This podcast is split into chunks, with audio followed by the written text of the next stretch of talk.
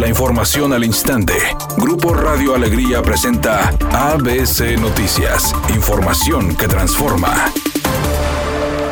Francisco Treviño, candidato del PRI a la alcaldía de Juárez, reafirmó su compromiso de llevar las ferias del empleo a todos los sectores, una vez que gane las elecciones del próximo 6 de junio.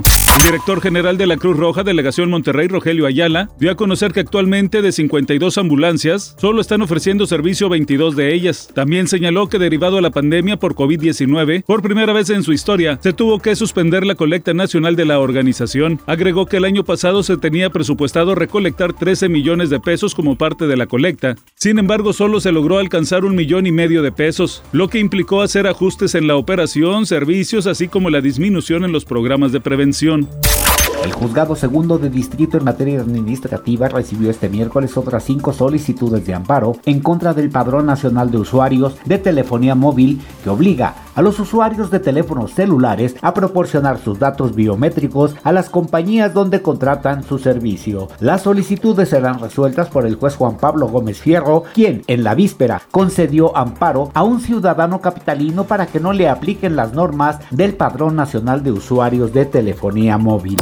Editorial ABC con Eduardo Garza. Nuevo León es grande por su gente, por sus trabajadores, amas de casa, estudiantes, empresarios, por sus industriales, no por sus actuales políticos. El colmo, ayer el alcalde de Ciénega de Flores, Pedro Casas, fue detenido por supuestamente secuestrar y mandar golpear a un joven que según estaba grabando sin autorización un mitin de la esposa del alcalde, que ahora por cierto es candidata del PAN a sustituir a su marido. Pedro Casas primero fue alcalde por el PRD, ahora es presidente municipal independiente y su esposa es la actual candidata, pero del Partido Acción Nacional. Así las cosas en la política local, ni a cuál al menos esa es mi opinión y nada más.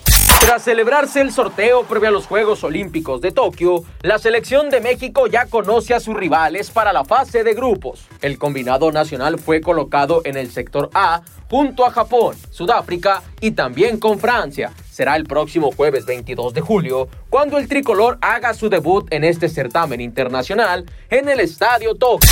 La estrella de televisión Kelly Osbourne reveló en Instagram que recayó en el alcohol después de casi cuatro años de sobriedad. Esto en un largo mensaje en video donde se le notó muy preocupada. Ella dijo que fue un poco difícil para ella hablar de esta situación, pero que siempre se ha prometido ser honesta con el público, sobre todo decirles todo lo que está pasando y también que tomen precauciones ante situaciones como la que ella está viviendo. Dijo que luchó mucho por mantenerse seca, sin embargo, ya cayó en las garras del alcohol y pronto buscará la solución para volverlo a dejar. Redacción y voz Eduardo Garza Hinojosa. Que tenga usted una excelente tarde.